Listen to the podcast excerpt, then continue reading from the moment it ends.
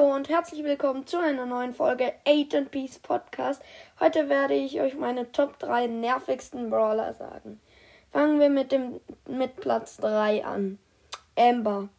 Wenn Amber ihre Ulti platziert und äh, sie fackelt sie ab, ist man so gut wie tot. Platz 2. Leon. Vor allem im Tresorraub ist Leon ziemlich gut.